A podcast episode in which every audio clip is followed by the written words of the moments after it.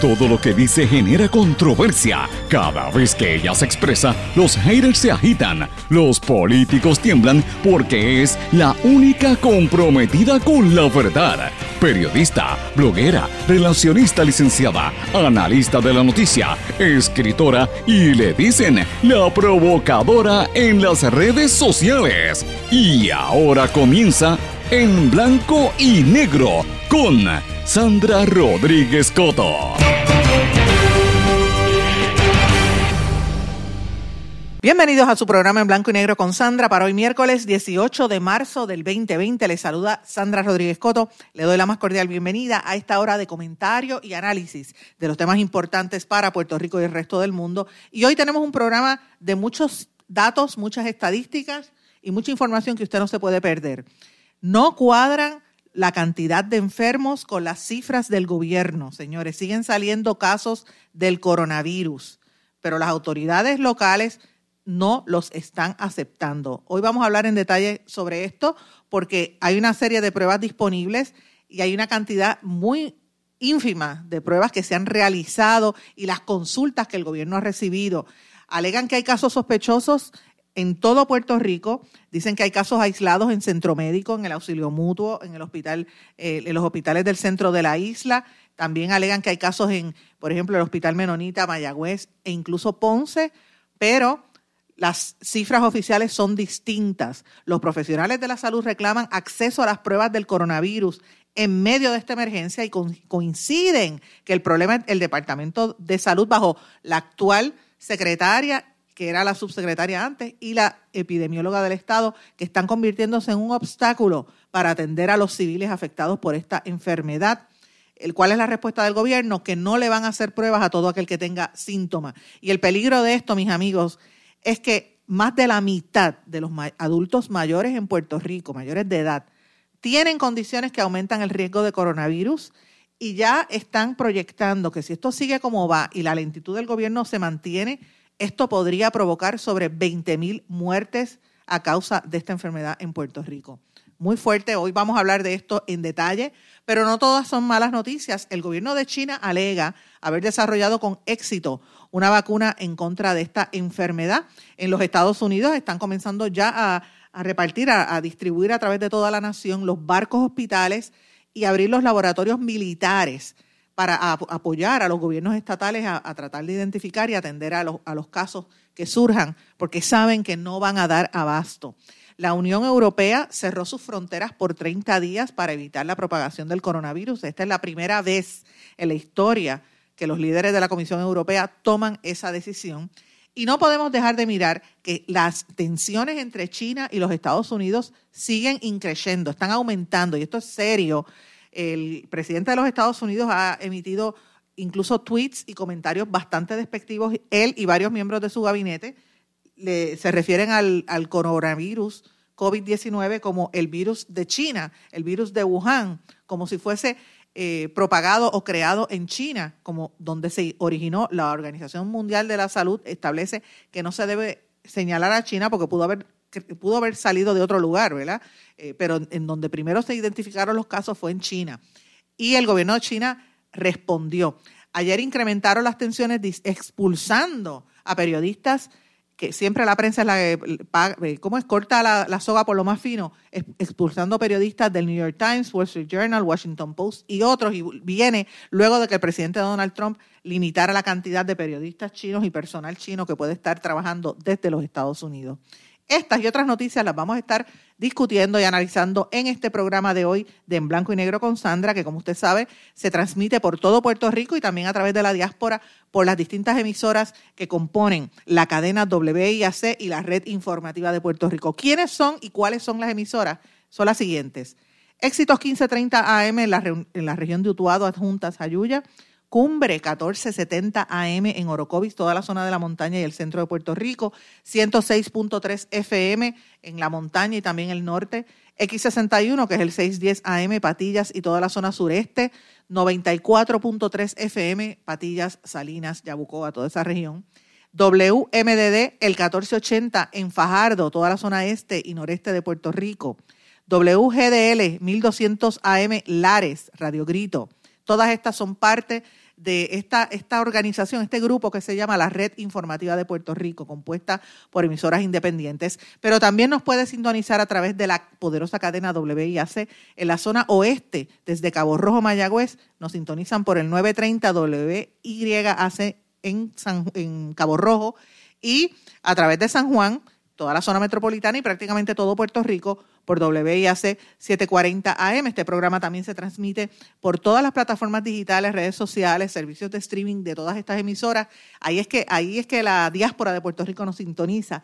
También nos puede escuchar a través de nuestro podcast en blanco y negro con Sandra, disponible en todas las plataformas desde Anchor, SoundCloud y todas las demás. Y ustedes saben que lo distribuimos también en nuestras redes sociales, Facebook, Twitter, LinkedIn. Nos puede escuchar también en Internet y toda la programación de la red informativa a través de www.redinformativa.live. Y a las 8 de la noche nos puede escuchar de manera diferida en, red, en radioacromática.com, la emisora eh, cibernética de Jesús Rodríguez García. Señores, vamos de lleno con las informaciones. En blanco y negro con Sandra Rodríguez Coto. Tenemos que tener en mente que COVID-19 es una enfermedad bien nueva. Todos los coronavirus producen síndromes catarrales. Y por años hemos visto coronavirus en Puerto Rico, pero esto es una cepa especial. Y eso es lo que tenemos que tener en mente de cómo se ha ido evolucionando esta cepa. Cuando vemos en gente joven, quiero decir gente joven menos de 50 años, verdaderamente es un síndrome catarral. Mientras más joven, más suave, mientras más le da, pues más síndrome catarral.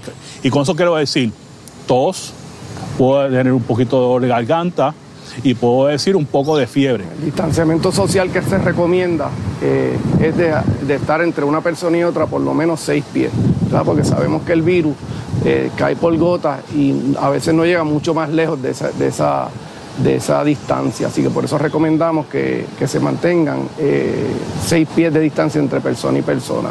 Que lo otro, la etiqueta de estornudo, que se ha hablado mucho, ¿verdad? Que debes estornudar sobre tu codo. Eh, o si tienes un, un, tissue, ¿verdad? un papel sanitario, pues, pues lo descartes inmediatamente. Así como el lavado de manos. Siempre que vayas a cualquier sitio, vayas a hacer algo, el lavado de manos que debe ser por lo menos 20 segundos. Eh, con agua y jabón.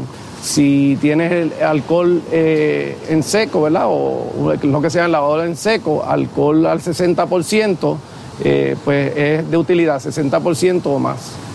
y el lavado de manos. Se dice que un paciente que esté infectado puede transmitir el virus a dos o tres pacientes por cada paciente infectado. Así que eso es importante, por eso es que este virus se ha transmitido tan fácilmente. Y esos son unos datos básicos eh, y depende del grado de exposición, podrían ser más, podrían ser más, pero entre, por eso se habla del distanciamiento social, que está importante, lavado de manos también. Mis amigos, esos que ustedes estaban escuchando son los infectólogos Miguel Colón y Jorge Bertrán Pasarel. El segundo, Jorge Bertrán, el segundo que escucharon, es el director de infectología en el Hospital Auxilio Mutuo. Los dos trabajan en el Auxilio Mutuo. Pero quería compartir con ustedes esas declaraciones porque me parece importante que, número uno, apoyemos a los médicos y segundo, escuchemos lo que nos están diciendo los expertos, los que están en la primera línea de batalla.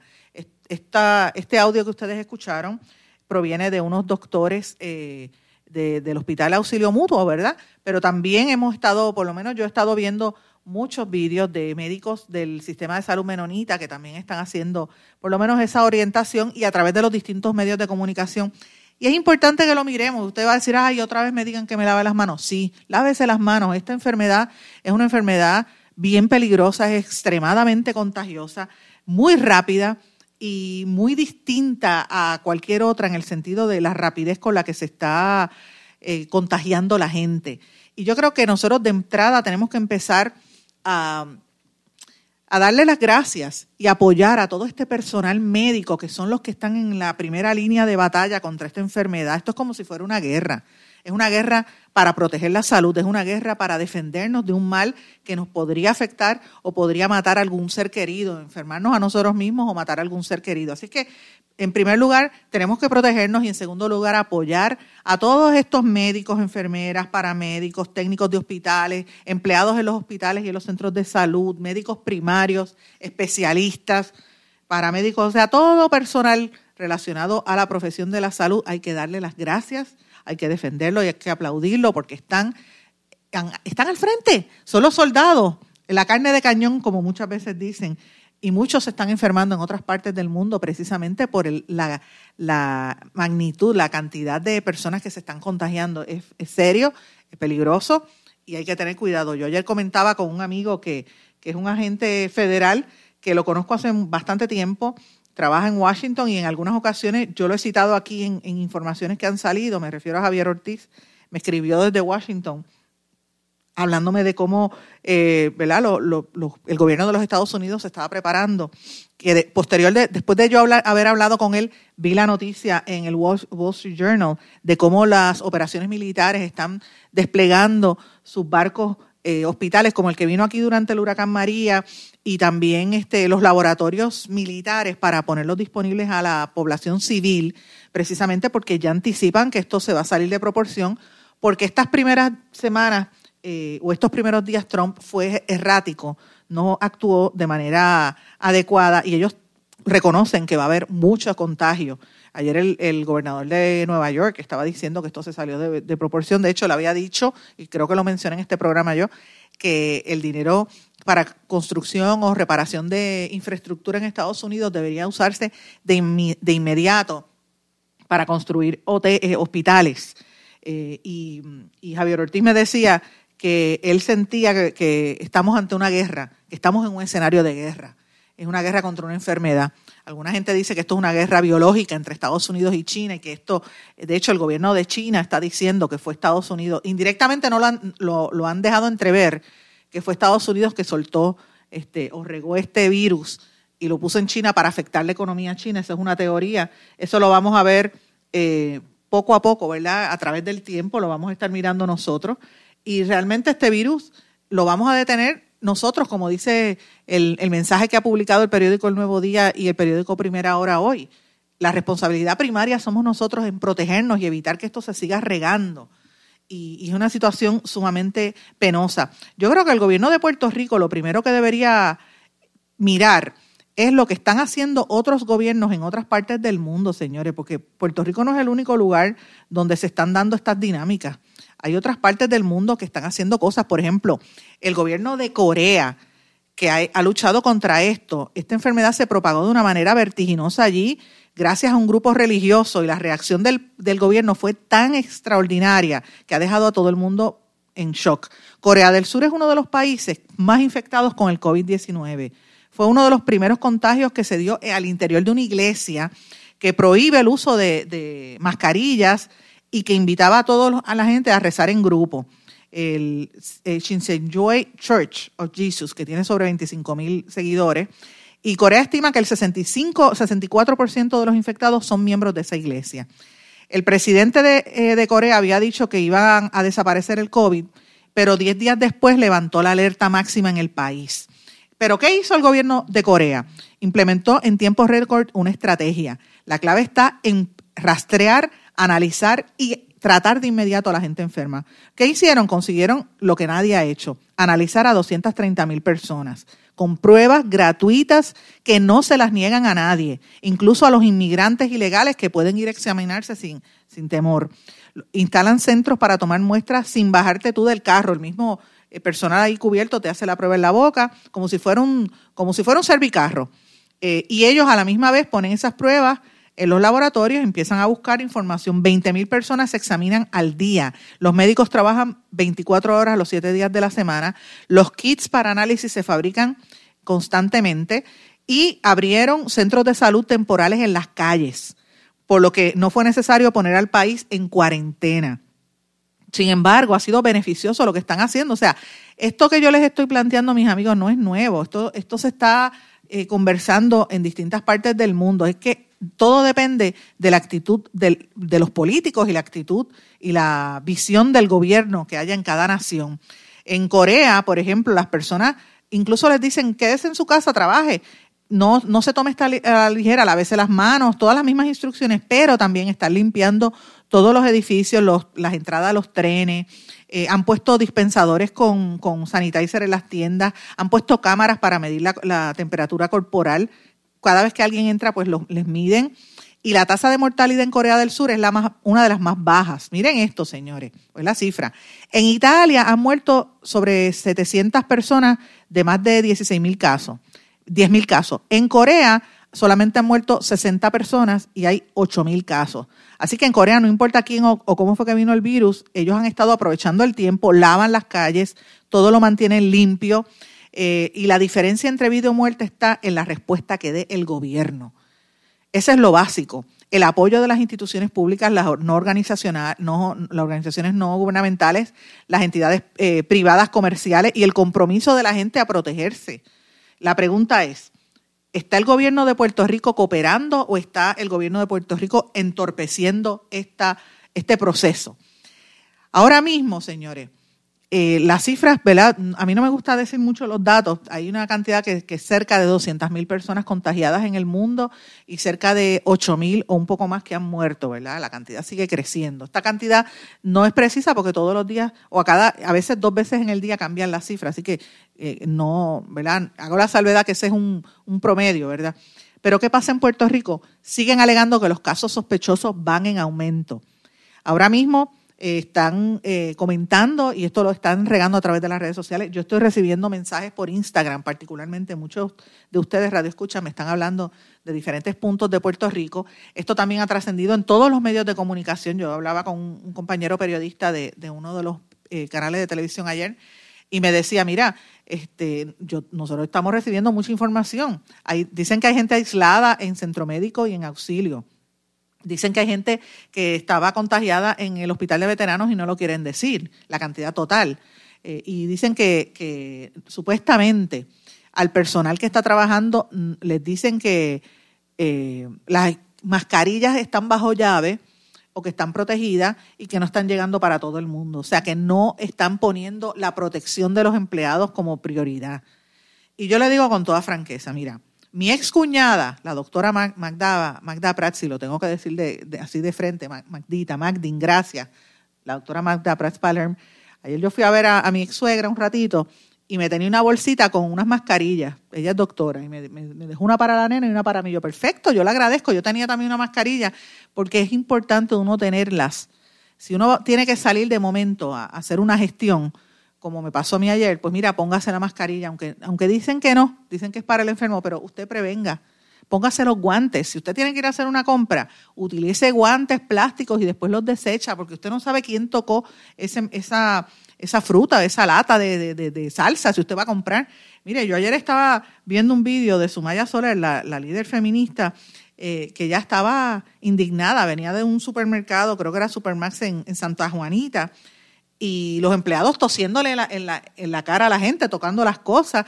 Y ella decía, pero ¿qué es esto? No se guardaban las distancias cuando están diciéndolo constantemente. Así es que yo hago un llamado, ya que está este rumor de que el gobierno no está atendiendo adecuadamente la situación y de que eh, la gente sabe de qué se trata, las, las industrias tienen que tomar acción. Pero más que nada, esto es una responsabilidad ciudadana. Si usted sabe que está enfermo, no salga. Espere, busque los datos y vaya al médico, eso sí pero si usted no está enfermo, trate de protegerse, póngase mascarilla o cúbrase la boca, trate de buscar, de buscar estos guantes. Y, me preocupa mucho porque estas, estos rumores pues no, no son pocas, o sea, mucha gente acude a las redes sociales para decirlo. Había un, policía que dice que le, negaron las pruebas. Y ustedes recordarán que la semana pasada el doctor Fernando Cabanillas, el, el oncólogo famoso, habló de que uno de sus pacientes estaba con una sintomatología similar al coronavirus, todo fiebre, dificultad para respirar, y él siguió insistiendo, lo tuvo que decir públicamente, y el, el Departamento de Salud no quería darle las pruebas, se negaba a darle las pruebas. Cuando Cabanilla fue directamente al CDC de Atlanta, ahí le dieron el visto bueno, resultó ser que su paciente tenía el, virus, y ahora hay un rumor que la esposa de ese paciente también lo tiene, o el esposo. Eh, esa es información sin confirmar, pero la realidad es que pues estamos hablando de, una posibilidad seria. Y es porque Cabanillas es un, galeno fuerte y una persona bien comprometida con sus pacientes. ¿Qué pasa cuando un médico no tiene, no da abasto y los hospitales no les están haciendo caso? O a veces las corporaciones, por quedar bien con el gobierno, no lo quieren decir públicamente. Pues señores, estamos hablando de la diferencia entre vida y muerte. Eh, hay casos en el Hospital de Regional de Bayamón, hay casos en el sureste de Puerto Rico también. ¿Qué dice el departamento? Que solamente hay 37 casos sospechosos, 13 dieron negativos, 5 positivos y todavía quedan 19 pendientes a resultados. Eh, ellos dicen que en la conferencia de prensa que tuvieron ayer, que hoy se va a repetir, eh, creo que entiendo que se repite hoy, que hubo 627 consultas con los síntomas y que solamente tienen eh, un límite de 50 pruebas diarias según las pueden cubrir. ¿Por qué esto pasa? Miren, usted va a decir, ay, el estatus. Sí, tiene que ver con el estatus porque la actitud de, de depender única y exclusivamente de lo que diga el CDC, una entidad que ha sido criticada abiertamente, no me llamen mientras estoy al aire, eh, una, y disculpen porque tenía el teléfono aquí prendido, pero miren, una entidad como el CDC que ha sido tan criticada, ustedes recordarán hace un tiempo, me parece que fue en el cuatrienio, pasado, cuando el CDC eh, sugería para combatir el Zika, rociar y, fumigarnos con la NALET en Puerto Rico. ¿Ustedes se acuerdan de eso? que es una cosa que todo el mundo sabe que el nalet es cancerígeno y que, y que provoca enfermedades y que y, la gente estaba bien preocupada con esa posibilidad de que el gobierno de García Padilla lo hiciera. Eh, y así sucesivamente, ahora mismo, las críticas al CDC son amplias porque los Estados Unidos se está tardando en manejar esta, esta situación. Fíjense lo que les, les acabo de explicar de Corea. Entonces, Puerto Rico, por depender exclusivamente de los americanos, nos vemos limitados muchas veces y, esta, este límite o el miedo que tienen muchas veces los funcionarios de quedar mal con los americanos o que les gusta, ¿verdad? Este, cargarle la cola a los americanos. Mire, al americano usted le tiene que hablar de frente y decirle, mire, yo tengo caso, atiéndame ahora y póngase de frente, póngase para su número y defienda lo que pasa en Puerto Rico y lo respetan. Ahora, si, si está cargándole la cola o, con la actitud de sí, amito blanco, como si fuese un esclavo, pues mire, así es que nos van a tratar. Y yo espero que el gobierno de Puerto Rico asuma la responsabilidad y asuma el control y exija que esto avance, porque estamos hablando de la posibilidad de que esto siga subiendo. Los profesionales de salud ya están, los infectólogos están exigiendo que eh, se dé mayor acceso a las pruebas de coronavirus, que se permita que no sea tan rígido el criterio que ha establecido el departamento, porque el departamento quiere ser más papista del Papa, yo creo que es por miedo que no le den el dinero, pero la realidad es que estamos hablando de vidas o muertes. Recordemos lo que pasó aquí cuando el huracán María.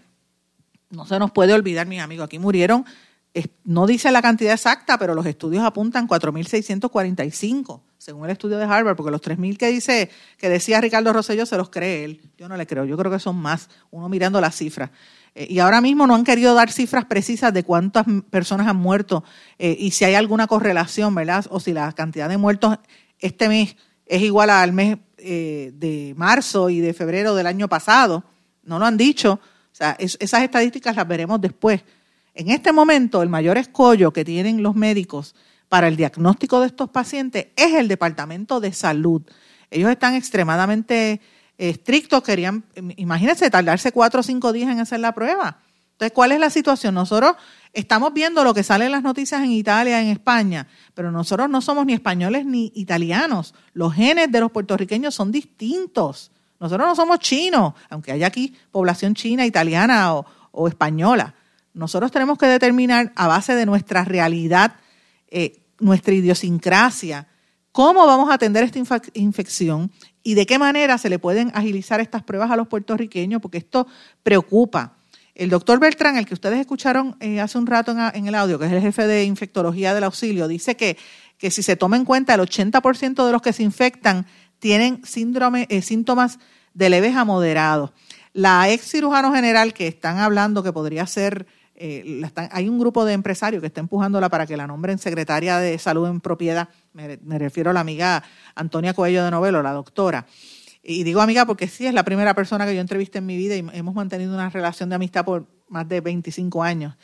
Ella estuvo en unas declaraciones ayer diciendo que las próximas dos semanas van a ser cruciales. Ella felicitó al gobierno por este lockdown, pero tiene, hay que avanzar, hay que avanzar a detener esto y hay que avanzar a que se pueda eh, tener ya una vacuna, porque de lo contrario se podría proyectar 20 mil muertes si no se toma una acción rápida. Esto lo dijeron ella y otros expertos, ¿verdad?, de, de, salud pública y medicina. Así es que, señores, tenemos que reflexionar sobre todo esto porque el 50% de los adultos mayores de edad en Puerto Rico tienen condiciones que aumentan el riesgo del coronavirus. Y estas son las cosas que nosotros tenemos que estar mirando, tener mayor vigilancia y evitar que esta, esta situación suceda. casi el 35% de la población tiene diabetes, asma, angina, enfermedades coronarias, enfermedades pulmonares. Y todas estas cosas tienen que atenderse rápido, no con la respuesta que dice el gobierno de que no se va a hacer las pruebas a todo aquel que tenga síntomas. Señores, tengo que parar porque el tiempo me traiciona. Vamos a una pausa y a nuestro regreso vamos a hablar de lo que está pasando en otras partes del mundo para que usted vea la diferencia. Vamos a una pausa.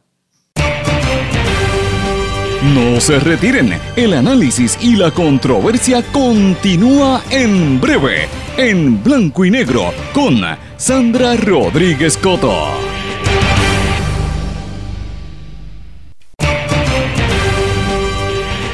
Y ya regresamos con el programa de la verdad, en blanco y negro, con Sandra Rodríguez Coto. Y regresamos a En Blanco y Negro con Sandra. Y amigos, antes de irnos a la pausa, les dije que el gobierno tiene que agilizar este proceso. No pueden estar con esta lentitud y esta parsimonia de querer ser más, más pulcros que nada por temor a que los cojan o querer saber más o tener el la desinformación que tienen, miren señores, yo he estado oyendo una, unos datos, de hecho, son varios radioescuchas que me han estado escribiendo a través de nuestras redes sociales, en Facebook, Sandra Rodríguez Coto, en Instagram y en Twitter, SRC Sandra, que me han estado difundiendo informaciones en el sentido de que la cantidad de personas contagiadas es mucho mayor a la que el gobierno está admitiendo que ya esto está tarde, que esto de aquí a una semana van a salir decenas y decenas de casos, porque está regado, está eh, corriendo por ahí en, los distintos hospitales, y esa es la preocupación de los médicos que no se atreven a decirlo públicamente. Eso es, eso es lo que me están dando a entender. Yo no sé si esto es una, ¿verdad? Porque estas son fuentes del mismo departamento, no sé si es que tienen miedo, no sé si es que es un, un rumor. Lo cierto es que esta, esta lentitud del gobierno pues preocupa. Miren, había un pasajero que vino, que estaba aquí en Puerto Rico llegó a Canadá y allá, eh, eso fue el pasado 11 de marzo, o sea, hace más de una semana. Cuando llegó allá a Canadá, resultó que tiene eh, positivo para el COVID. Entonces la pregunta es, ¿por qué nos estamos tardando tanto? El, el, gobierno pues anunció que en Centro Médico van a hacer unos medical shelters, como le llaman, como unos refugios, para hacer evaluaciones iniciales y van a estar instalando unas carpas en el centro médico para atender eh, de entrada a los pacientes que tienen síntomas de coronavirus.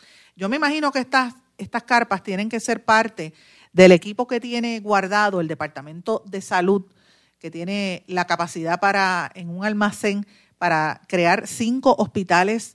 Eh, montar cinco hospitales completos, que fue lo que nosotros en este espacio reclamamos, que teniendo ese dato ahí y esa información y esa y más que nada todos los medicamentos, camillas y todo el equipo que lo tenían en ese almacén y ustedes recordarán que dijimos que teníamos fotografías y todo, de hecho lo anunciamos aquí y, lo dimos a conocer también, también a través de, nuestras redes sociales.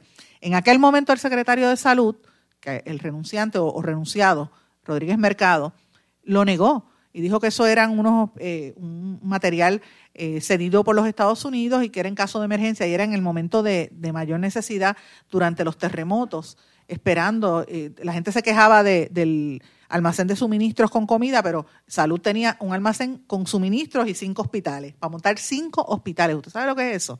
Y se detuvieron y se tardaron en repartirlo. La preocupación es ahora. Estamos haciendo el llamado a través de este medio ahora y créanme, señores, yo voy a hablar con funcionarios de Fortaleza y se lo voy a decir directamente porque esto no puede, no puede detenerse. Hay que hacerlo con rapidez. Estamos hablando de una pandemia que está moviéndose bien rápido. Lo que me lleva a, repetir y a reafirmarles, señores, como esto está tan rápido, no se, no se exponga, no salga. Si va a hacer compra, que vaya una sola persona de, su familia y cuando llegue se desinfecte, se quite la ropa, se, bañe, lave toda la ropa, porque el virus si, lo, si está por ahí puede caerle hasta en los zapatos. Así que tiene que tener mucho cuidado, señores. ¿Qué está haciendo otros sectores de Puerto Rico, además de los médicos y de todo este reclamo que se hace?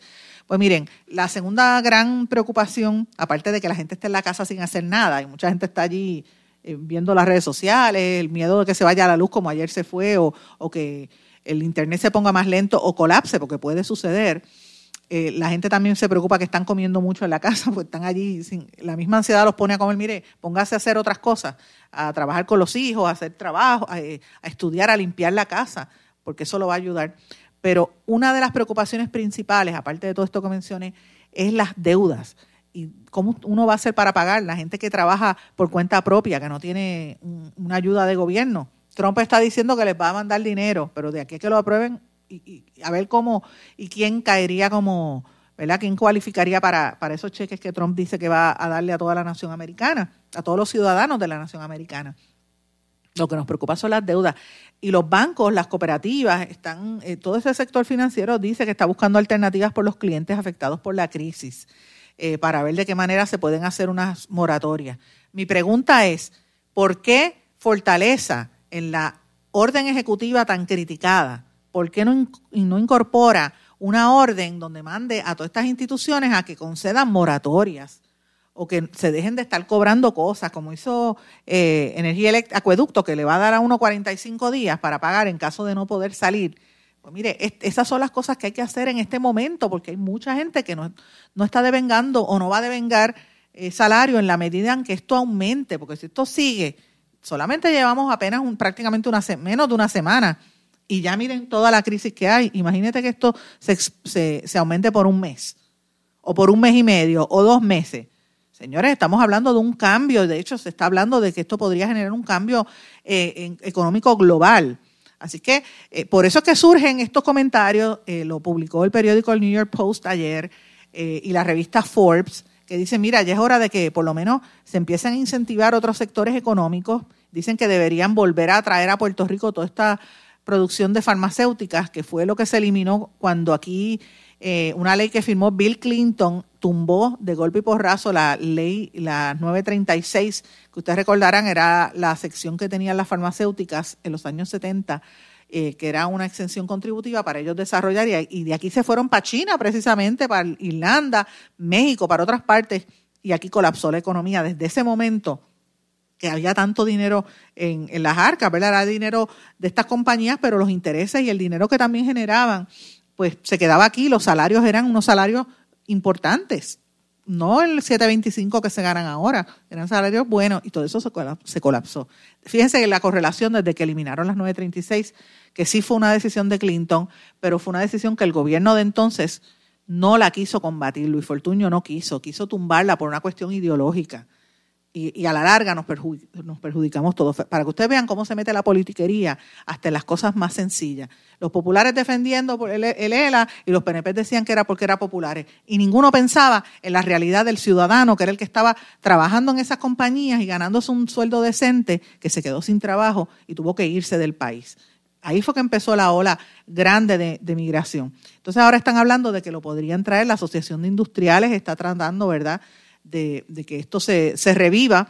Eh, hay que ver qué va a pasar en cuanto a esto, señores. Pero mientras tanto, tenemos que pensar como ciudadanos, como individuos, cómo podemos ayudar, cómo nos podemos eh, cooperar uno con otro. Me preocupa mucho el tema de los viejitos. Estaba viendo unas declaraciones que hizo el amigo eh, la, Ariamil Alicea de la necesidad de que se empiecen a distribuir alimentos a los viejitos que están solos, que se le dé apoyo hay una línea de orientación y apoyo familiar que es el 787-977-8022 para tratar de atender a los viejitos que son una de las poblaciones más vulnerables. Puerto Rico es un país de viejitos, lo sabemos.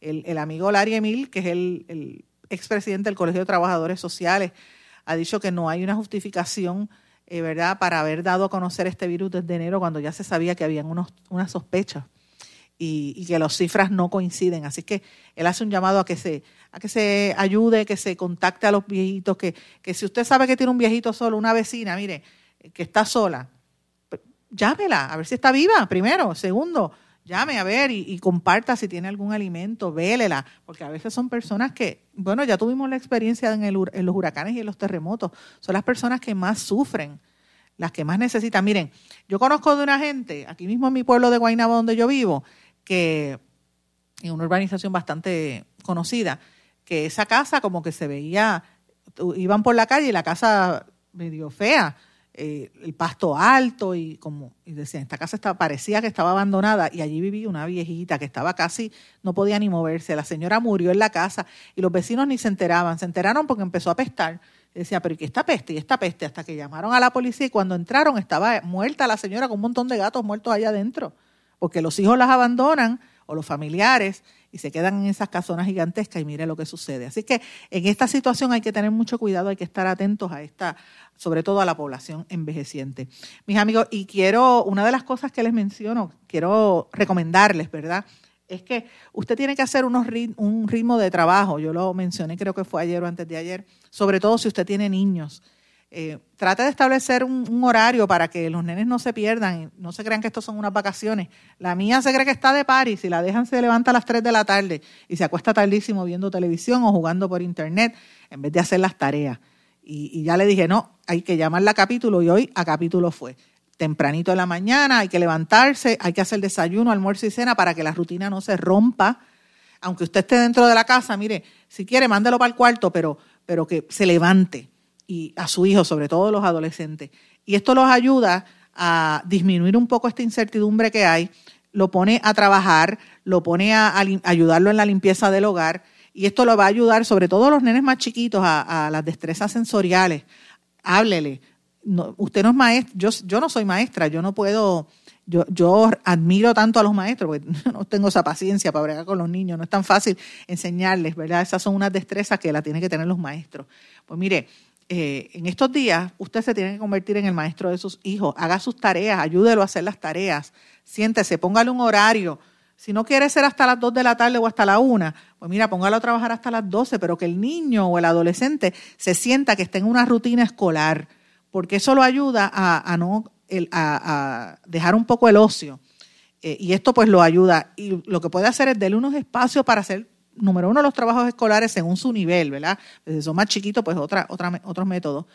Pero también usted puede buscar materiales este, educativos eh, por internet. Yo sé que mucha gente no tiene impresoras en sus casas y, y, me está pasando a mí que necesito imprimir algo y no tengo dónde hacerlo porque ahora mismo los centros están cerrados, pero pues usted coja a los estudiantes, los niños que son estudiantes, trate de hacerlo en la computadora o póngale a hacer los juegos manuales, utilice las destrezas, háblele, póngalo a leer, póngalo a leer, que no sea todo la computadora, el internet ni, ni la televisión, póngalo a leer porque este tipo de cosas los ayuda a las destrezas motoras. Y usted como persona yo sé que hay gente que está desesperada en las casas caminando de una esquina a otra.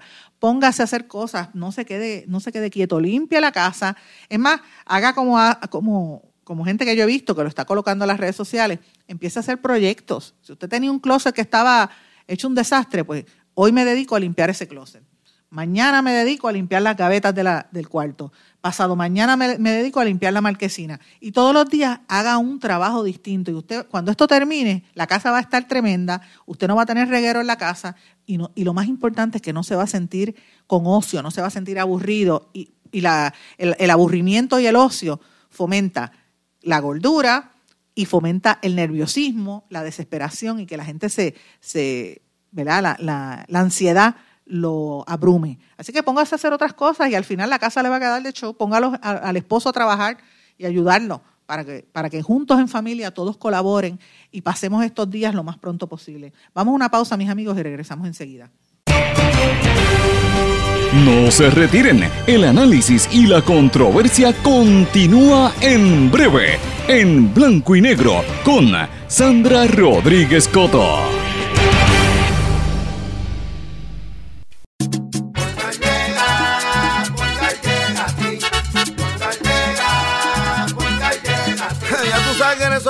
Responden, pero ahora botaron la ola. Porque ya no importa en qué parte de la isla estés. Si tuviste un accidente, mi gente de Poingal le llega a tu casa o trabajo para que no te complique. Con servicio en todas partes de la isla y el mejor servicio al cliente. Por eso y mucho más, yo Piru lo digo, yo quiero Poingal. ¡Duro!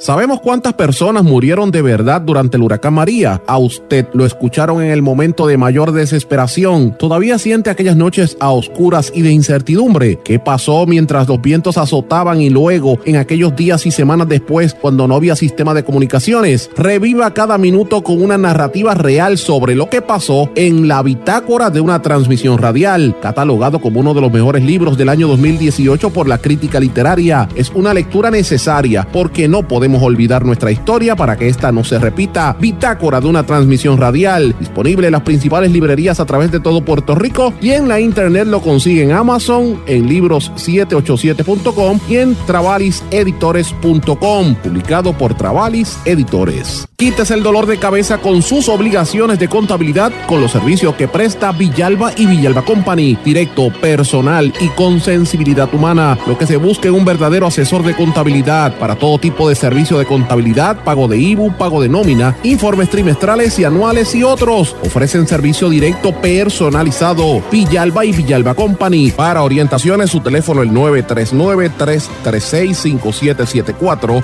939-336-5774. Y ya regresamos con el programa de la verdad en blanco y negro con Sandra Rodríguez Coto. Regresamos a esta parte final de En Blanco y Negro con Sandra. Bueno, ustedes saben que al principio les dije en el programa que el gobierno de, Estado, de China expulsó a unos periodistas de Estados Unidos, New York Times, Wall Street Journal, Washington Post y otros, como respuesta a lo que hizo Trump de sacar a los o limitar la cantidad de chinos. Y esto viene como parte de las tensiones que vienen desde hace meses, las hemos estado reportando aquí entre el gobierno de Trump y los chinos. Trump poniéndole sanciones, limitando los intercambios comerciales y tratando de frenar un poco el crecimiento de China y China respondiendo. Y la realidad es que eh, lo último que hizo Trump de decir el, el, Wuhan virus, eh, o como dijo Mike, Mike Pompeo también, el, virus de los chinos, como quien dice, es culpa de ellos. Entonces sale el primer ministro eh, chino a, a, decir indirectamente que esto como que lo crearon en un laboratorio y, lo soltaron en China para afectar la economía chile, china. Problema que hay detrás de todo esto, mis amigos, honestamente, es la cuestión de la guerra económica. China, sin lugar a dudas, se ha convertido en la principal economía y va a seguir creciendo porque ellos fabrican las cosas, manufacturan las cosas y, es una amenaza grande para los Estados Unidos. Ustedes recordarán, los que siguen este programa desde que comenzó, que nosotros llevamos ya años hablando, es más, yo diría que más de dos años hablando de, lo que le llaman la, la famosa ruta de la seda es toda esta estrategia de China para hacer crecer sus arcas, fomentando la construcción en distintas partes del mundo, llegando a alianzas con países como, como, sobre todo con Rusia y una serie de países en el continente asiático que muchas veces no son realmente aliados de los Estados Unidos.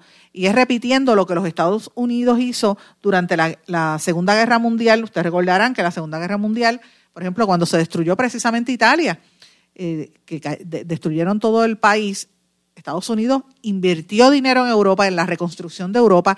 Uno va a Italia y todos los puentes y los túneles que hay en Italia, que hay como 300 túneles, todos fueron construidos por Estados Unidos. Y ese proceso de construcción y hacer materiales y movilizar gente fue lo que hizo crecer la economía norteamericana en esa época y convirtió a Estados Unidos en la potencia que es. Pues imagínense cuatro o cinco veces esa magnitud de, dinero y de inversión que se está haciendo ahora mismo desde China.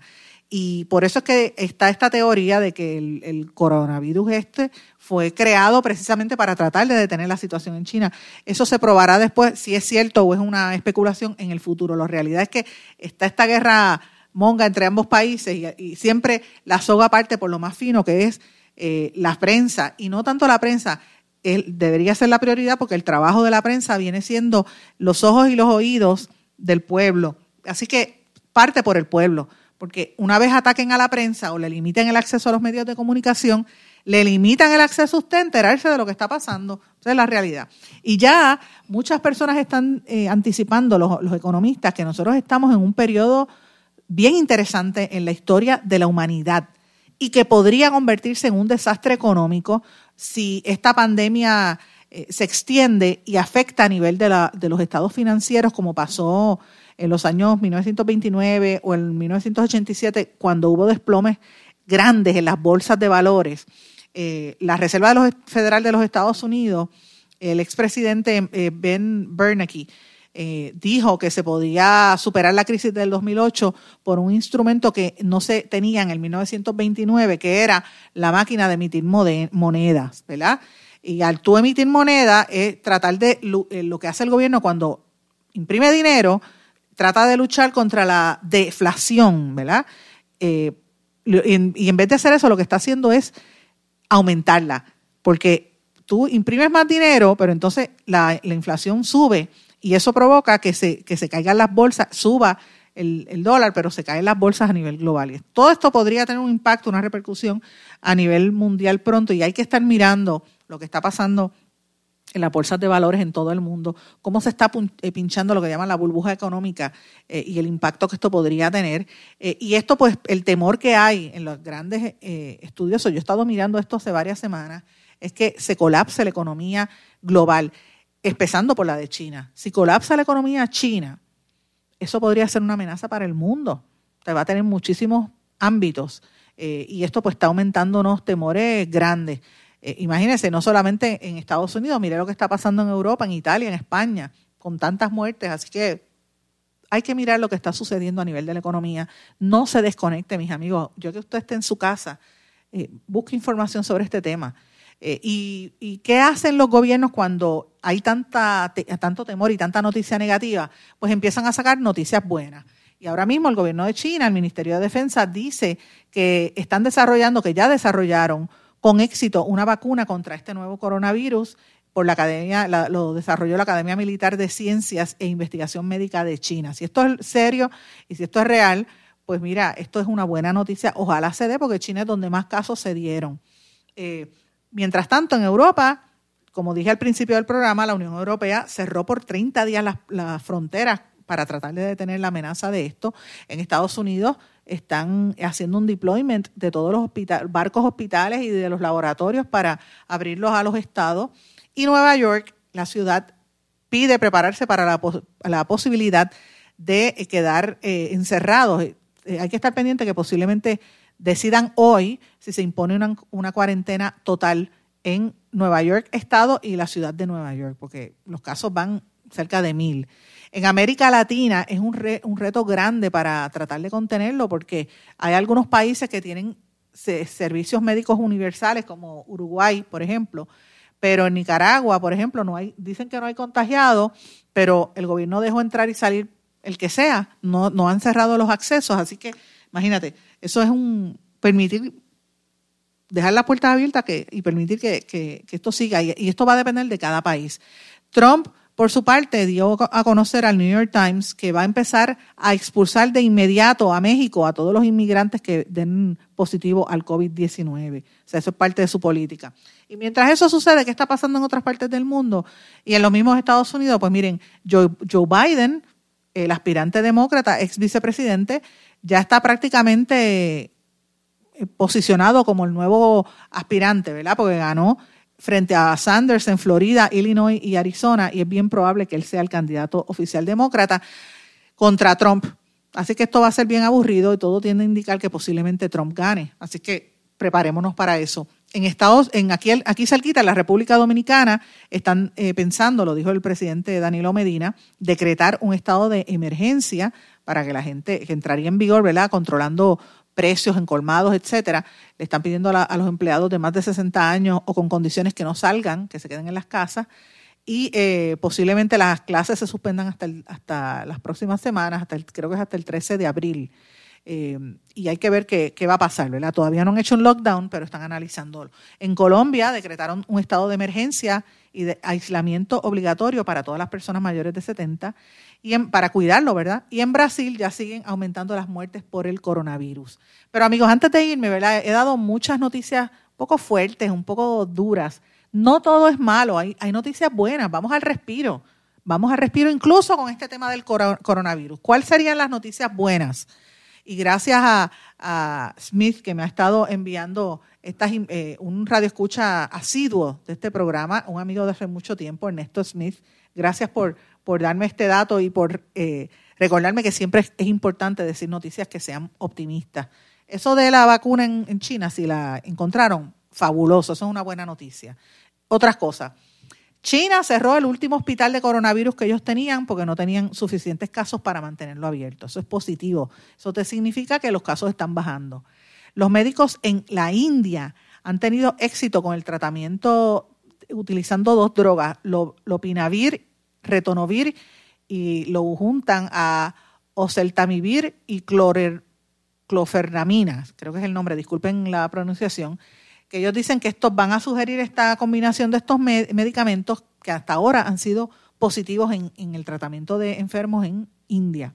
Los investigadores, por otra parte, del Centro Médico Erasmus en Holanda afirman haber encontrado un anticuerpo contra el coronavirus. Señores, solamente llevamos tres o cuatro meses desde que se detectó ese caso, así que otra noticia positiva, una abuela china de 103 años de edad, aquí en China y en Japón sobre todo se respeta a las personas mayores. Esta señora de 103 años se recuperó por completo del COVID-19 después de haber sido tratada durante seis días en Wuhan, China, donde inició esta pandemia.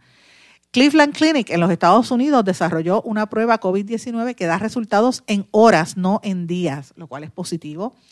En Corea del Sur, donde el número de casos nuevos está disminuyendo, ahí hay buenas noticias. Ustedes saben que ya hemos dado al principio del programa un detalle de, lo que está haciendo Corea del Sur y, los rápidos que han actuado.